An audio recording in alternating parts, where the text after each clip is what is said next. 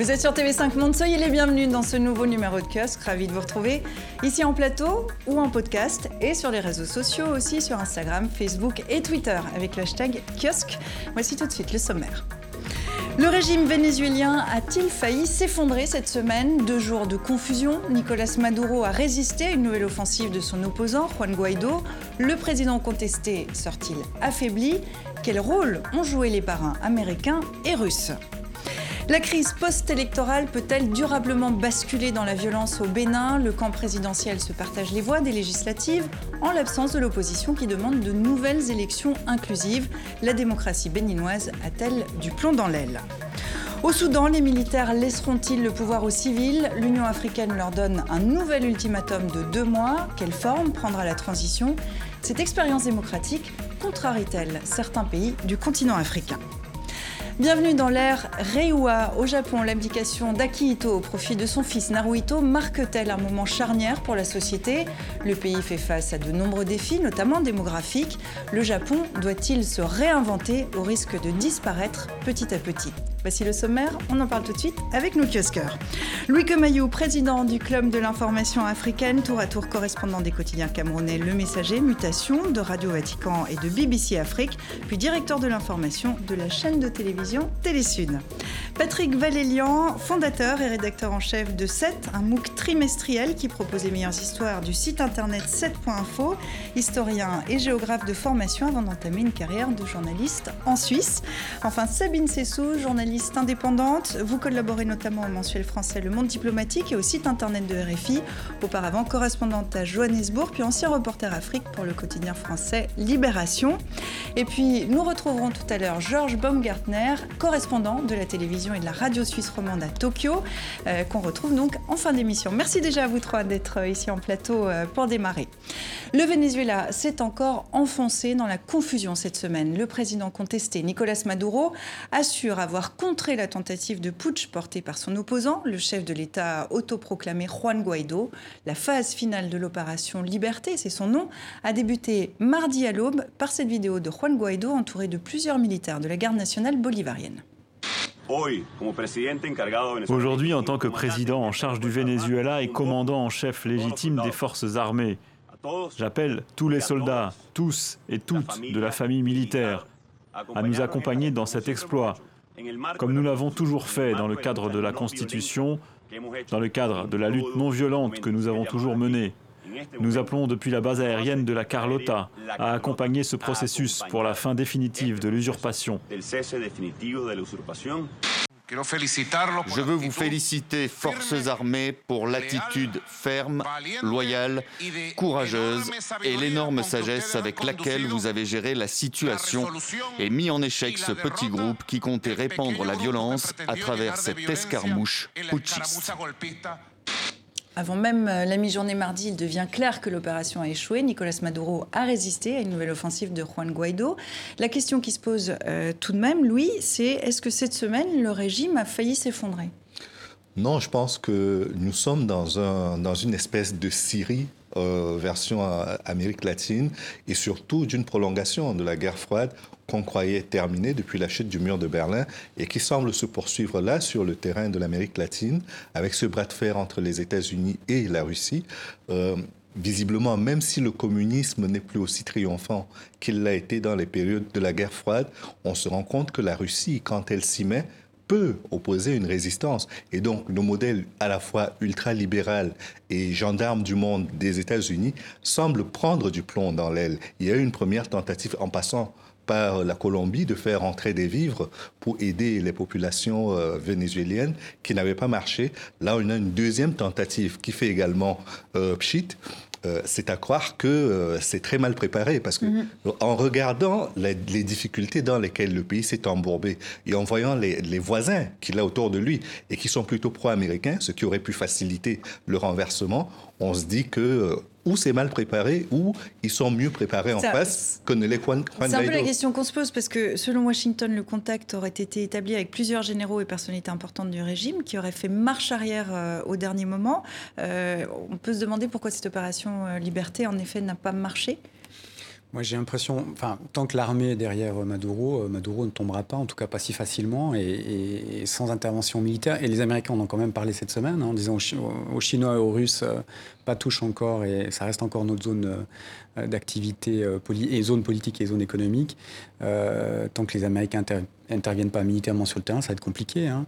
ils pourraient le faire Parce que c'est la menace que Donald Trump agite depuis, depuis le début de la crise, en début d'année, de dire attention, on pourrait intervenir militairement. C'est assez, j'entends, on est dans une cocotte minute. On peut estimer que ça peut exploser à un moment donné euh, ou pas.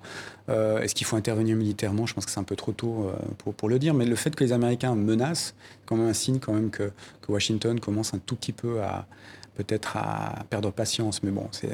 surtout que dans ce jardin-là, c'est quand même une zone qui a été un jardin des États-Unis. Ils venaient y jouer euh, comme ils le voulaient, oui.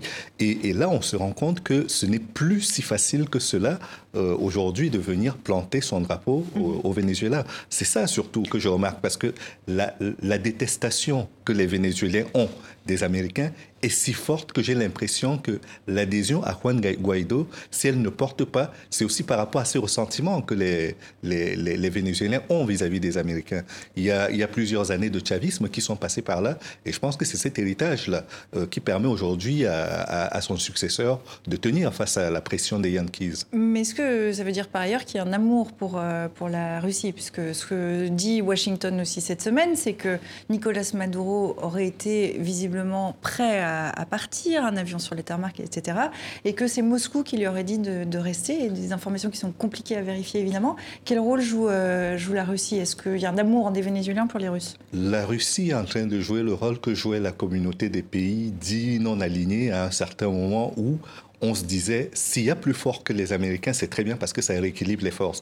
Et là, on est dans un rééquilibrage des forces qui est en train de s'opérer sur le terrain à la faveur de l'intervention russe. On l'a déjà vu en Syrie, on le voit en République centrafricaine de façon différente, mais là, sur le terrain vénézuélien, visiblement, c'est un match qui se poursuit entre les pays de l'OTAN et plus précisément de, les États-Unis et euh, la Russie. Sabine?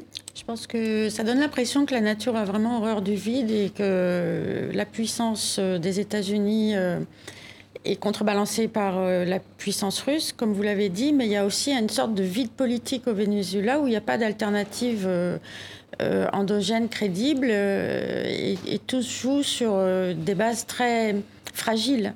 ça fait penser un peu à l'Afrique d'ailleurs, cette espèce d'absence d'alternative alors, comme alternative, il y a Juan euh, Guaido euh, qui essaie de, s'imposer. Sa stratégie, visiblement, euh, c'est de maintenir la pression, d'essayer de, de, gagner au compte-goutte un certain nombre de, militaires. Est-ce que plus le temps passe, vous dites vous qu'il n'y a, pas vraiment d'alternative, est-ce que plus le temps passe, plus moins il est convaincant en fait? J'ai plutôt l'impression que c'est le contraire. Je veux dire, aujourd'hui, les gens enfin, vont commencer à avoir faim. Euh, clairement, le, quand on a un salaire minimal à 7 dollars par mois, c'est intenable. Il n'y a, plus de médicaments, il y a plus de médicaments, il n'y a plus rien. Donc je pense que le fait d'avoir fermé la, cocotte minute, de laisser euh, finalement euh, sortir un, petit peu les, forces de, gauche et de droite, à un moment donné, le peuple va en avoir assez et va, demander du changement. Pas, c'est pas, possible autrement. Et là, encore une fois, enfin, je, je remets en contexte aussi les investissements militaires, soit des Américains, soit des Russes on ne joue pas dans les mêmes ligues. Les Américains ont 800 milliards par année d'investissement militaire, les Russes, allez, 100 milliards. Euh, je pense que les, Russes sont plutôt là pour un, petit peu titiller les Américains, mais si les Américains décident à un moment donné d'intervenir, il n'y aura pas de discussion. Ça va se, Moi, je pense que c'est l'option la moins probable, celle d'une intervention militaire. Je ne dis pas qu'ils veulent intervenir, hein, oui, oui. mais si il y avait le besoin d'eux, ils le feraient. Et je pense qu'avec le temps, c'est quand même eux qui, finalement, avec cette politique aussi du, du pire, quoi. Il faut, l'appeler comme elle est. Hein. Euh, c'est vraiment la politique du pire.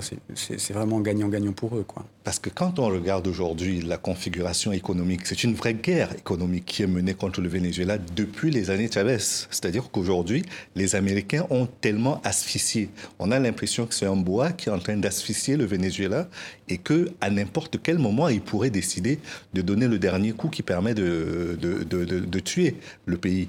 Et malgré cela, le régime ne tombe pas. Il y a un troisième larron dont on ne parle pas beaucoup, c'est Cuba, euh, qui est également pas très loin et qui a été un partenaire de choix pour le Venezuela dans les années difficiles. Donc je pense que la coalition entre les Russes, le Cuba et la Chine fait que même s'il n'y a pas beaucoup d'argent, il y en a suffisamment pour que le régime continue de tenir, d'honorer à minima ses engagements et donc de ne pas faire face à, quelque chose d'humiliant et de renversant comme un coup d'État ou un changement de régime brutal qui viendrait de l'extérieur.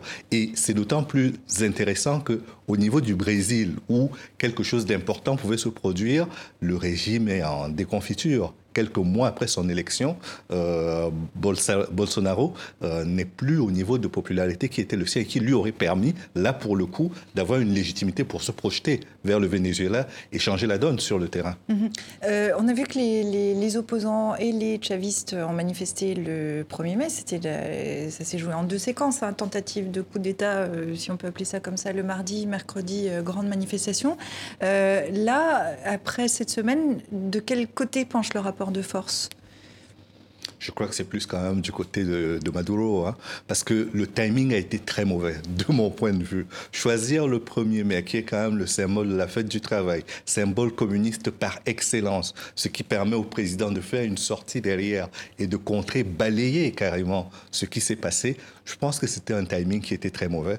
Euh, aujourd'hui, euh, après coup, on peut toujours analyser et dire que c'était mauvais, mais je pense que fondamentalement, c'était un mauvais choix. Mhm. Euh, il n'a pas compris qu'il était en face d'un régime aujourd'hui qui tient quand même à des symboles, et l'un de ces symboles, c'est quand même la valeur travail. Et donc, choisir le 1er mai pour une manifestation, ça me semble léger. Il a raté son coup, il s'est fait contrer, on a vu les manifestations géantes qu'il y a eu après. Je pense qu'il aurait dû choisir un autre moment et avoir d'autres moyens d'intervention que d'essayer par l'armée alors que le, le, contexte ne permet pas aujourd'hui de renverser euh, euh, véritablement le président. Les opposants euh, à Nicolas Maduro disent quand même, eux, que malgré tout, en effet, le coup d'État n'est pas arrivé à son terme, mais qu'il est affaibli quand même, qu'on a vu des dissensions au sein du régime, puisqu'on on évoque c'était un papier du Washington Post qui évoquait euh, trois importantes figures du régime qui auraient été sur le point de, basculer.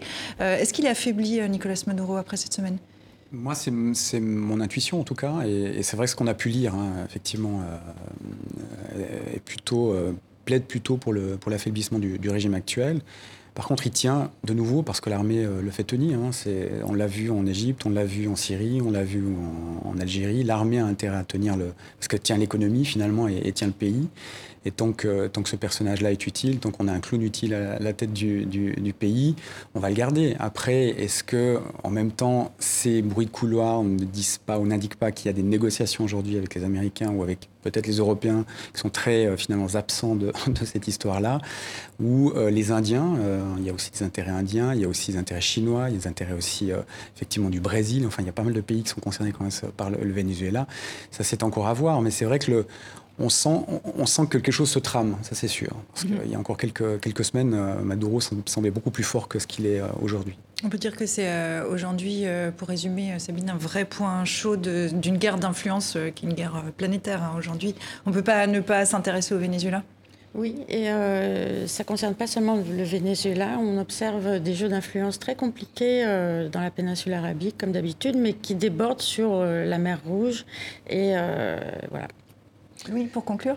Oui, et, il y a cette facture humanitaire qu'il faudrait régler de toute façon, parce que de plus en plus, de moins en moins, nous voyons les colonnes qui montent vers, euh, vers les États-Unis, mais à un certain moment, il faudrait bien résoudre ce problème, parce que quand les Vénézuéliens partent, ils ne partent pas directement du Venezuela pour les États-Unis, ils passent par des pays voisins, et si ces pays voisins sont gênés parce que, par ces troupes de, personnes qui, qui, les traversent, je crois qu'elles seront de moins en moins collaboratives mm-hmm. euh, vis-à-vis des États-Unis, ou alors qu'elles aideront peut-être les États-Unis à, à, renverser la situation. Mais je pense que Maduro a été fondamentalement mauvais dans sa gestion après Chavez et que euh, aujourd'hui ce qui se produit est la facture de cela aussi. Il n'a pas eu la vision qui avait été celle de Chavez. Il n'a pas su, par exemple, diversifier au niveau de son pétrole, même si les prix vont remonter d'après ce que nous disent les marchés.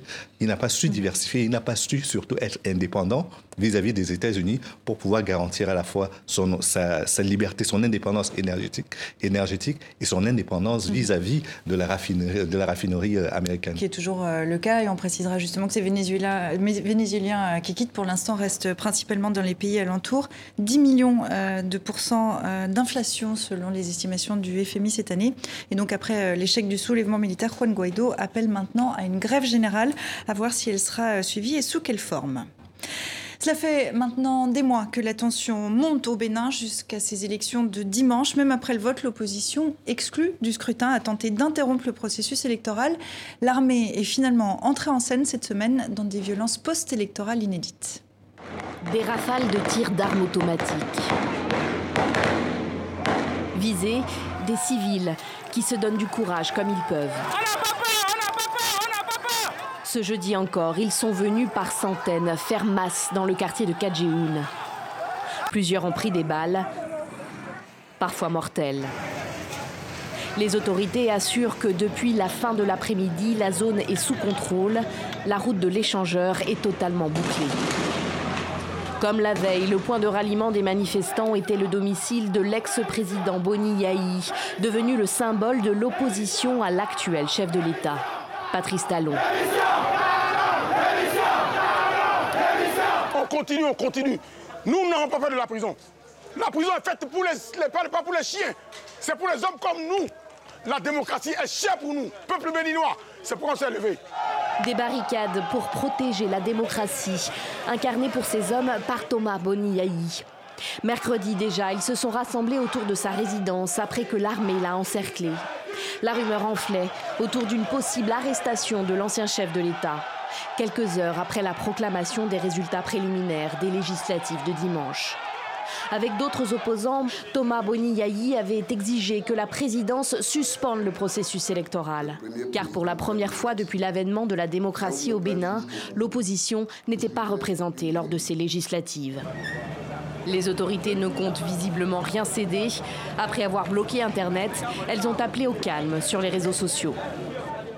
Le président Patrice Talon est accusé d'avoir engagé un, virage, euh, un tournant autoritaire au Bénin, pays modèle de démocratie en Afrique de l'Ouest. Est-ce que la démocratie est sérieusement mise à mal euh, après ce qui s'est passé cette semaine au Bénin? Manifestement oui, et pas seulement cette semaine, puisqu'on a vu avant euh, l'organisation des législatives les cinq principaux partis d'opposition disqualifiés d'office par la commission électorale. Donc Talon va... une loi électorale, donc ça fait quelques mois que tout ça est oui, en train de monter. c'est une accumulation de de frustration et euh, de dérive, effectivement. Mais, euh, dérive autoritaire, vous diriez ça?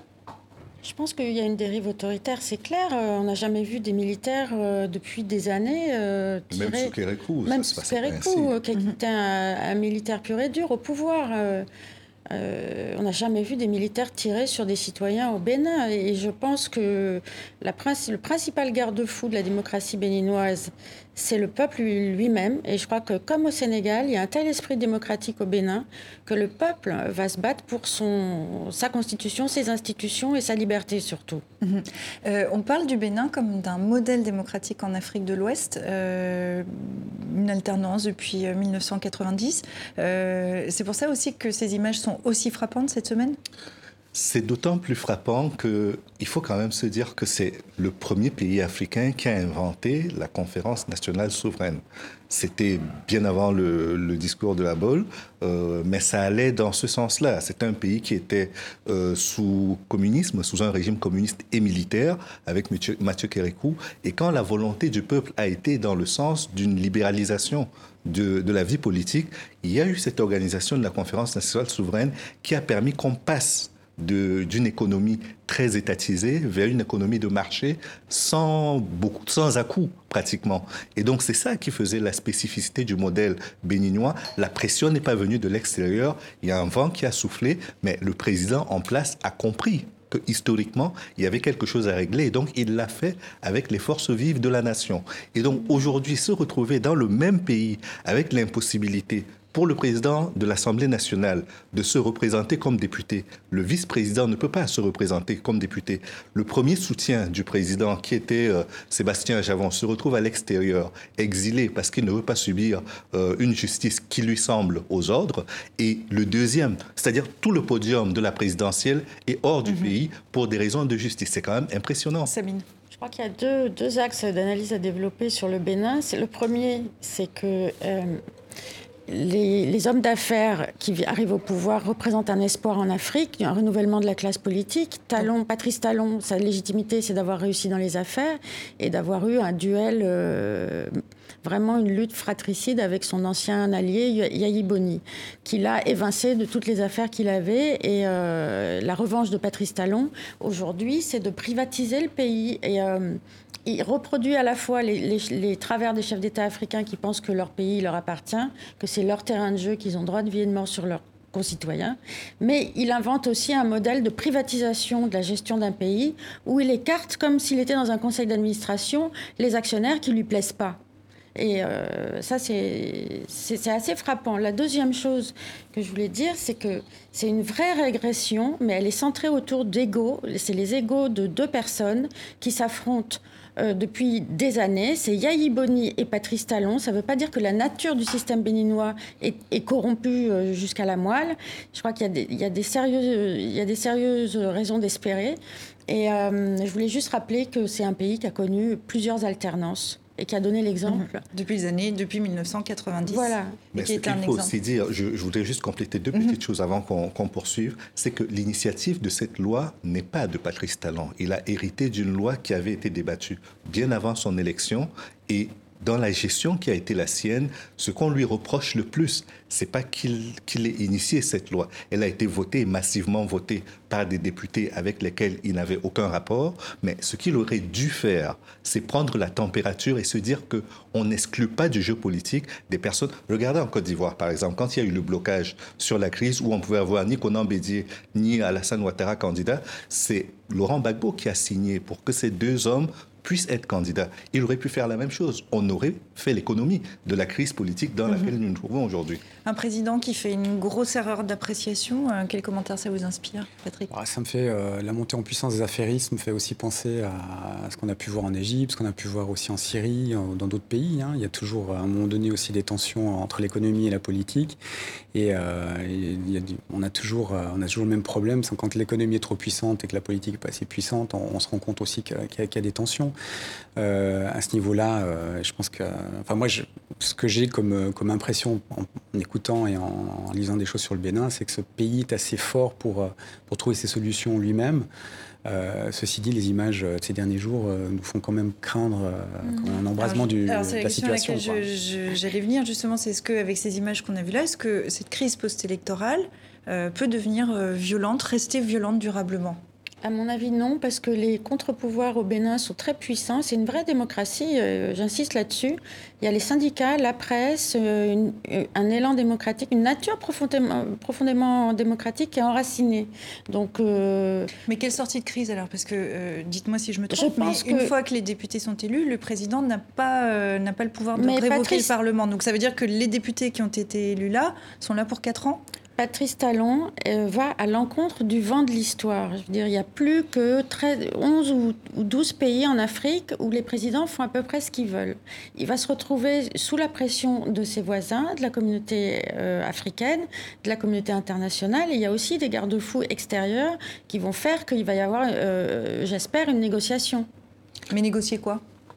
Non, ils vont négocier un, gouvernement euh, inclusif parce que aujourd'hui, euh, la Cour constitutionnelle a validé les élections. Mhm. Avec 23% de toute participation, ça fait quand même une abstention de plus de 80%. On ne peut pas euh, annuler ces élections, comme le demande l'opposition, je pense refaire voter, je pense Que ça, c'est fini. C'est une question d'ego pour Talon. Hein. Je veux dire, c'est quand on l'écoute parler, ce monsieur, c'est presque un Napoléon, quoi. C'est ce monsieur a un ego euh, surdimensionné et je pense que la dérive vient largement de là, comme la dérive euh, précédente sous Yahi Boni avec des, essors euh, ahurissants de la corruption venait aussi de sa personnalité.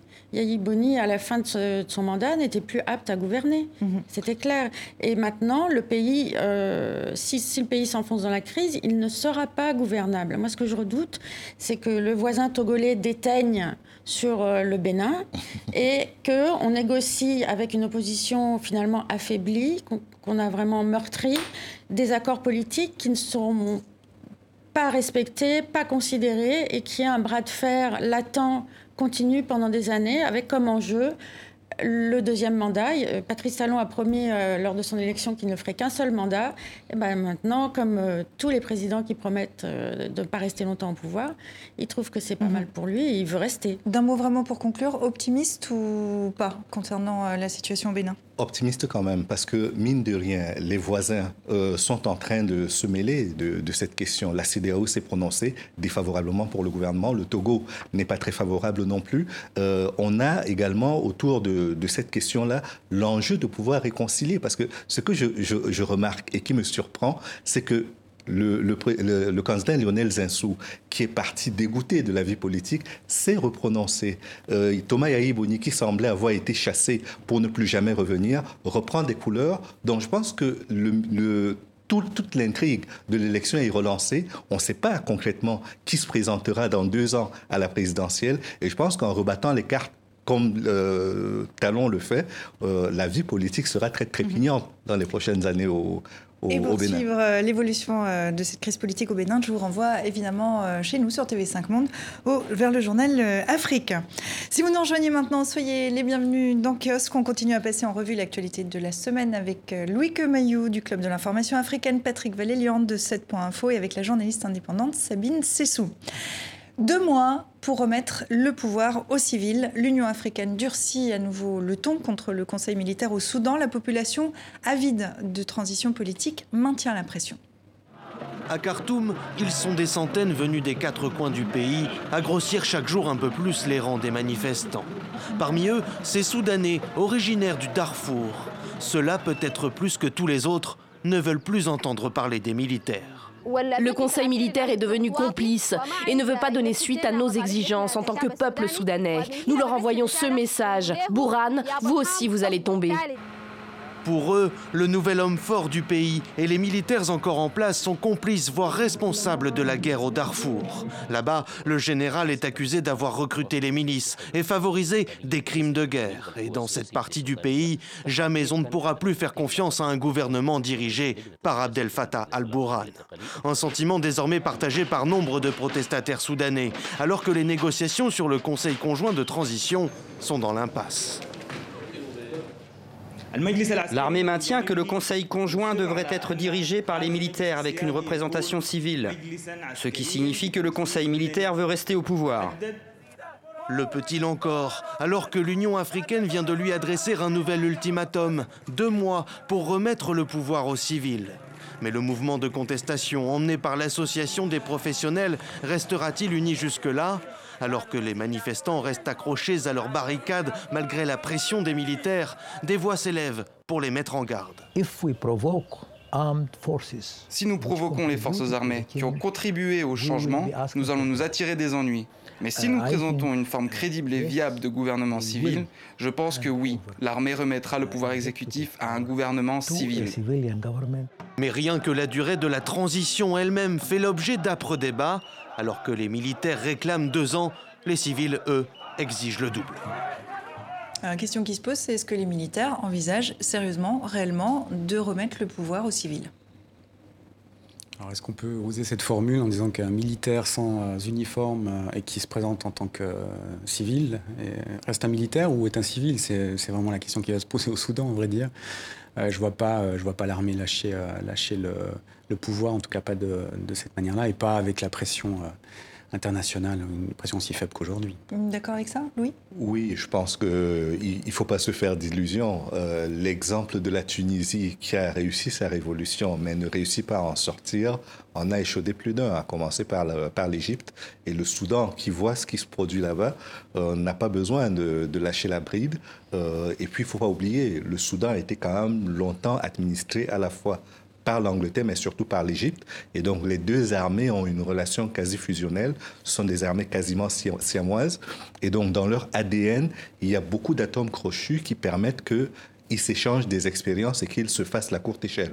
N'oublions quand même pas que le président exécutif de l'Union africaine aujourd'hui, c'est le président égyptien. Et mm-hmm. que, à ce titre-là, même si les relations ne sont pas conflictuelles avec le président euh, de la Commission de l'Union africaine, euh, il a quand même son mot à dire. Et les ultimatums de l'Union africaine, on en a entendu quelques-uns ces derniers temps. C'était d'abord par rapport à la condamnation du coup d'État en Égypte. On a vu ce que ça a donné. Euh, par rapport à la condamnation de l'élection en RDC, on a vu ce que ça a donné également. Donc il n'y a pas beaucoup d'inquiétude à se mhm. faire par rapport à la menace diplomatique que constituent euh, les ultimatums de l'Union africaine. Sabine Jou est trépignée. C'est presque ridicule. Enfin, L'Union africaine euh, émet des avis comme ça, des ultimatums qui n'ont aucun poids. Euh, sur des situations qui gênent une partie de ses propres dirigeants, en fait, puisque l'Afrique centrale reste, elle aussi, régressive dans les progrès vers la démocratie. Mais moi, ce qui me frappe, c'est vraiment la détermination du peuple, qui est rare, en fait.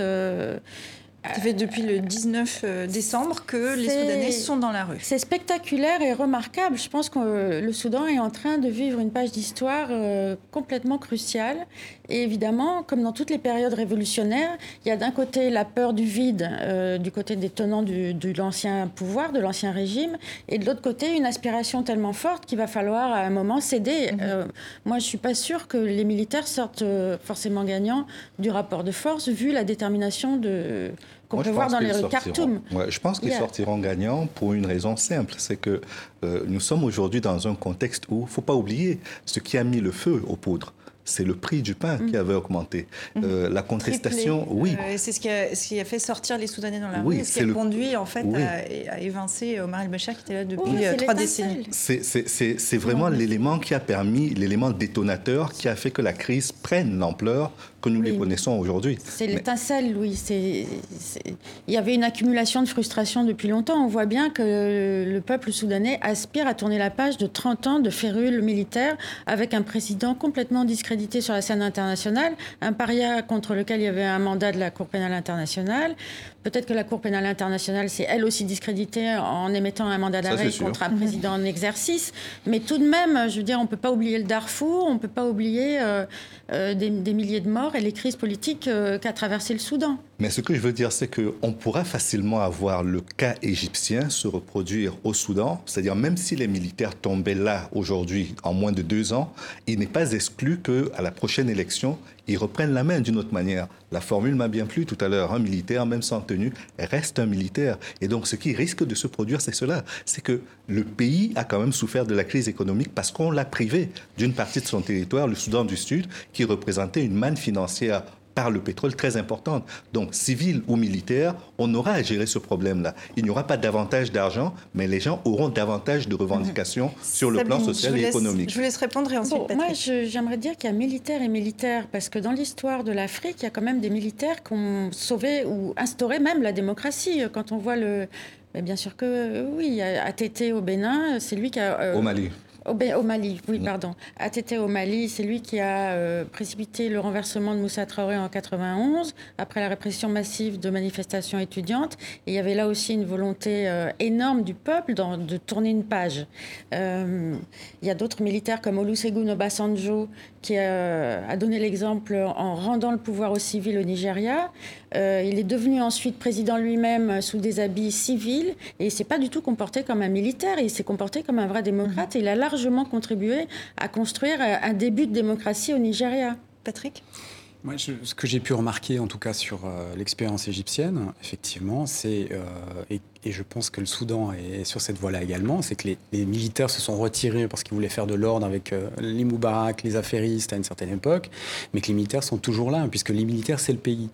Et je pense que le Soudan n'est pas une exception à ça. les militaires sont là. Ça ne veut pas dire que euh, l'armée est forcément négative, euh, va, empêcher la démocratie ou empêcher, les, gens de manifester parce qu'ils ont faim, parce qu'effectivement, c'est des manifestations de la faim. Les gens ont faim, comme on a pu le voir en Syrie, qu'on a pu le voir en Égypte ou, ou dans d'autres pays. Mais quand on prend l'exemple algérien, quand on prend l'exemple, alors comparaison n'est pas raison, on est d'accord, euh, syrien ou autre, à chaque fois qu'on a parlé de printemps arabe ou de printemps en général, l'armée est revenue en force derrière soit pour mettre de l'ordre, soit pour restructurer, soit pour à un moment donné effectivement transmettre une partie du, pouvoir, mais ça, ça s'est toujours terminé de cette manière-là, parce que la seule structure finalement qui a les moyens de diriger et de structurer un pays, de le, de le, projeter dans l'avenir, dans cette région-là du monde, en tout cas au Soudan et en Égypte, parce que j'ai pas mal connu euh, et traversé la, euh, la, la, problématique égyptienne à l'époque, c'était l'armée de toute mhm. manière. L'Égypte, on va, on va s'arrêter un petit peu sur le cas de l'Égypte parce qu'il y a une, on va dire une expérience démocratique qui se passe euh, au Soudan. Est-ce que l'Égypte, éventuellement, ça peut la contrarier, ce qui se passe au Soudan? Ça ne la contrarie pas, mais les enjeux sont multiples pour l'Égypte. Tout d'abord, sur le plan diplomatique, au, niveau du continent africain, l'Égypte est le siège de la conférence des États islamiques. Donc, c'est très important pour elle de pouvoir avoir une position là-dessus. Et le Soudan est quand même l'une des plus grandes bibliothèques arabes que l'on a et elle est sur le continent africain, c'est un voisin de, l'Égypte. Pour l'Égypte également, il y a l'enjeu des migrations. C'est une route migratoire également, le Soudan. L'Union européenne ne s'y est pas trompée puisqu'elle a signé des accords avec le Soudan pour retenir certains migrants qui passaient par là. De l'autre côté, pour l'Égypte aussi, il ne faut pas oublier que euh, la problématique de l'islamisme se pose en Libye, mais se pose également au Soudan. Donc il est question de ne pas avoir deux feux à gérer en même temps avec et la Libye qui n'est plus un État et le Soudan qui tomberait également dans une situation de non-État. Mais si je posais la question, c'est évidemment aussi en référence au référendum euh, qui devrait permettre euh, à Abdel Fattah al-Sisi de se maintenir au pouvoir jusqu'en 2030. Une expérience un peu trop démocratique à la frontière sud, est-ce que ça peut déranger Abdel Fattah al-Sisi Et est-ce que, euh, indirectement, il pourrait intervenir? J'ai pas l'impression, mais je crois que ces pays ont, une conscience claire de vivre des moments d'histoire qui sont évidemment troublés. tous les moments révolutionnaires On ne peut pas dire que ce soit terminé par une reprise en main des militaires. C'est pas terminé du tout. Ça prend beaucoup de temps de, construire euh, des partis politiques, des mouvements politiques, etc. Je pense qu'il faut sortir du temps court du, du média ou de l'analyse journalistique pour regarder les processus un peu plus sur le long terme et, les, et penser que ça va jouer dans les, maintenant dans les 30 ans à venir. Quant euh, au souci de l'Égypte par rapport au Soudan, euh, je ne suis pas sûre que ce soit euh, très central. Mhm.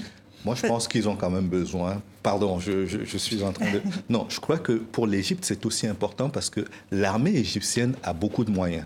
Elle a les moyens aujourd'hui d'entretenir à la fois une guerre, mais également une paix. Et je pense qu'elle a intérêt à financer la paix au Soudan et qu'elle le fera avec les Chinois et tous les autres partenaires qui aujourd'hui au Soudan, puisque rappelons-le, le Soudan est sous embargo il euh, faut quand même le dire, et que c'est la collaboration des États du Golfe, des États mm. comme la Chine mm. et, d'autres voisins mm. comme, le, comme l'Égypte, qui permet au Soudan de garder la tête hors de l'eau. Donc je pense que l'armée égyptienne va s'impliquer de façon lourde mais discrète dans le financement pour que le Soudan ne perde pas son statut de pays respectable. Patrick, d'un mot pour conclure. Oui, le, risque islamiste est aussi central dans, cette problématique-là, et on le voit aussi avec les, les, efforts américains pour lutter contre euh, notamment euh, l'islamisme en Afrique. Euh, et on voit aussi le souci qu'ont les pays du Golfe, euh, qui voient quand même le, qui verraient d'un mauvais oeil le, Soudan tomber dans, dans, dans, un, dans un, régime peut-être islamiste fort, ou, enfin on parle toujours d'Al-Qaïda ou de Daesh, euh, disons que ça, ça, peut poser un certain nombre de, problèmes stratégiques, géostratégiques, géopolitiques également. Et c'est vrai que l'Égypte, pour elle, c'est la, la, frontière sud. Quoi. Disons que mhm. je ne vois pas, je vois pas les, les, Égyptiens laisser ce pays tomber, tomber à volo, mais enfin bon, on a déjà vu, on a eu pas mal de surprises avec l'Égypte ces dernières années. Hein. Mhm. Peut-être juste une dernière question, euh, en effet, avant de, conclure. La transition, vous la voyez arriver comment? Vous parlez d'un temps long, qui n'est pas le temps journalistique, qui n'est pas le temps. Voilà. Euh, comment vous voyez les choses se, dérouler? Le scénario euh, idéal pour le Soudan?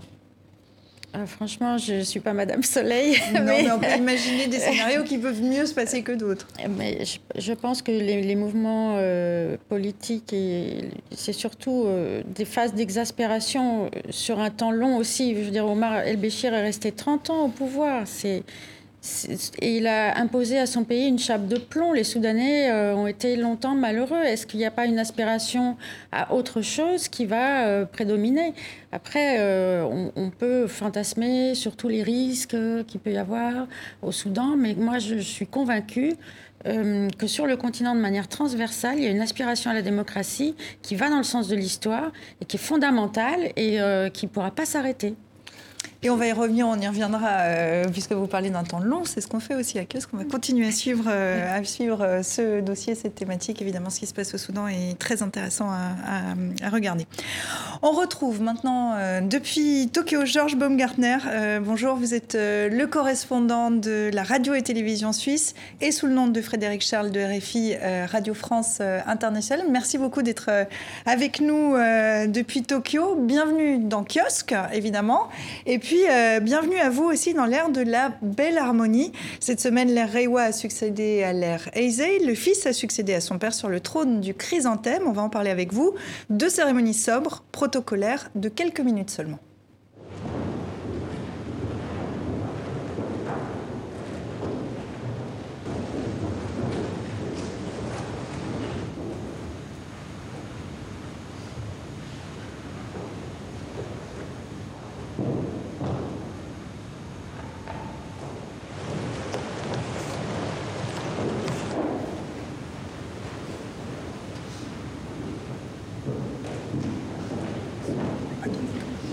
Voilà, Naruhito est devenu le 126e empereur de la plus ancienne dynastie au monde. Depuis deux siècles, on n'avait pas vu ça, une abdication et non un décès pour accueillir euh, un une nouvelle ère et un nouvel empereur. Euh, Georges, vous vivez au Japon depuis plus de 30 ans, c'est donc votre deuxième euh, changement d'air, on va dire. comment les Japonais vivent-ils ce moment? Oh, c'est un moment relativement heureux. Ce changement d'air pose aussi un, un, casse-tête, car tous les, les, documents de la vie intérieure euh, japonaise sont datés en fonction de, du règne euh, d'un empereur. Il faut donc euh, modifier les systèmes informatiques, remettre le calendrier à zéro, plutôt à, à la première année de la nouvelle ère Reiwa, et le gouvernement met en garde en ce moment contre un risque de, bug informatique comme l'an 2000, au moment du passage en, l'an 2000 pour l'Occident. Est-ce qu'au niveau de la, société euh, japonaise, est-ce qu'on peut dire qu'il y a un sentiment, ce que je disais tout à l'heure, hein, l'empereur précédent n'est pas décédé, c'est une abdication. Euh, est-ce qu'il y a un sentiment de, joie euh, au Japon? Est-ce que, Parce qu'on sait qu'il y a 10 jours de congés qui ont été attribués. Est-ce que c'est la fête au Japon? La, fête, je ne sais pas, mais cette abdication, bien sûr, elle intervient non pas euh, comme euh, d'habitude à la mort d'un où ce passage à une nouvelle ère n'intervient pas comme d'habitude au moment de la mort d'un empereur. Vous avez cet empereur Akihito qui a euh, pris le, courage de demander au gouvernement de, bien vouloir le laisser prendre sa, sa retraite dans la loi de la maison impériale japonaise, aucun, aucune, aucun élément ne, ne prévoit une, telle chose, une abdication de, de l'empereur. Longtemps, le gouvernement a ignoré le, souhait de l'empereur, car pour la droite nationaliste au, pouvoir en, ce moment, l'empereur est censé euh, incarner la continuité de l'histoire japonaise jusqu'à son dernier souffle. Mhm. D'ailleurs, ce qui s'est passé à, son père en 1989. L'empereur Akihito avait été divinisé de son vivant, maintenu artificiellement en vie par la maison impériale qui gère les affaires de la famille impériale, car euh, les bureaucrates de la, maison impériale ne pouvaient pas accepter euh, la mort de Dieu. Akihito n'a pas voulu finir comme lui, il a pu devenir un citoyen comme les autres ou presque bénéficier d'un droit à la retraite. Il l'obtient, mais il, a fallu qu'il intervienne personnellement à la télévision, chose très rare, pour persuader le gouvernement de mhm. l'autoriser à partir. Il aurait souhaité aussi que ses successeurs puissent obtenir le droit à la retraite. Ils ne l'ont pas obtenu. Mhm. On va continuer à en parler avec vous, Georges, mais avant ça, euh, je veux bien vous entendre les uns et les autres, parce que c'est vrai que ça paraît, assez, ça paraît assez loin de, de, ce qu'on connaît euh, en Europe. Patrick, qu'est-ce que ça vous évoque comme... Euh, Moi, je trouve ça très vaticaniste. C'est très, très Vatican, hein, Vatican-like. Donc, il y a deux papes, deux, deux, empereurs. Enfin, effectivement, ça donne presque envie, cette transition démocratique, enfin, si tant est qu'on puisse parler de démocratie dans, dans ce domaine-là. Et, et dans le calme, dans le calme, dans la sérénité, fait presque envie quand on, voit certains pays, difficultés de certains mhm. pays à, vivre ces transitions-là. Sabine Ça fait rêver, hein. ça fait rêver, c'est ordonné, c'est propre, il n'y a pas de contestation, tout est réglé comme du papier à musique. Et ce qui me frappe, c'est que le Japon vit sa, son identité de nation depuis très longtemps et cette institution qu'est l'empereur est aussi un fondement de la nation japonaise qui est euh, plus que durable. Oui. Et je crois qu'il y, y, a deux enjeux par rapport à cette maison, cette institution qu'est euh, la maison impériale. Le premier, c'est la remise en question par rapport à son échec face à la guerre mondiale, à la Seconde Guerre mondiale. Personne ne revient là-dessus. Je, pensais que ce serait une occasion également d'ouvrir les archives et de faire en quelque sorte le bilan de ce qu'a été euh, l'implication de l'empereur dans la réussite ou l'échec du Japon, peu importe comment on appellera cela, pendant la guerre. Euh, c'est un sujet qui reste tabou au Japon. Le deuxième enjeu, c'est par rapport à la place de la femme. Euh, on ne voit pas beaucoup de femmes dans cette euh, transition. On ne les voit même pas du tout par rapport à la maison impériale. Et je crois que c'est un enjeu qui va être également très important parce que au Japon, euh, comme en Chine et comme partout dans le monde, les femmes prennent de plus en plus de la place démographiquement et il faudra leur faire de la place dans les appareils de décision, y compris au niveau de la maison impériale. je, me, je me tourne vers vous, Georges, parce que je crois que Louis a pointé du doigt un certain nombre de problématiques qui sont des, des défis aujourd'hui pour le Japon. L'un d'entre eux, c'est la démographie. L'autre, c'est la place des femmes. Est-ce que c'est bien résumé? En ce qui concerne la, place des femmes, le Premier ministre Shinzo Abe a, mis en œuvre une politique dite womanomics, voulait faire briller les femmes, leur permettre à la fois de mener une carrière et, d'avoir des enfants. Mais il y a toujours une pénurie de, crèches au Japon et cette politique est dans une large mesure un, échec.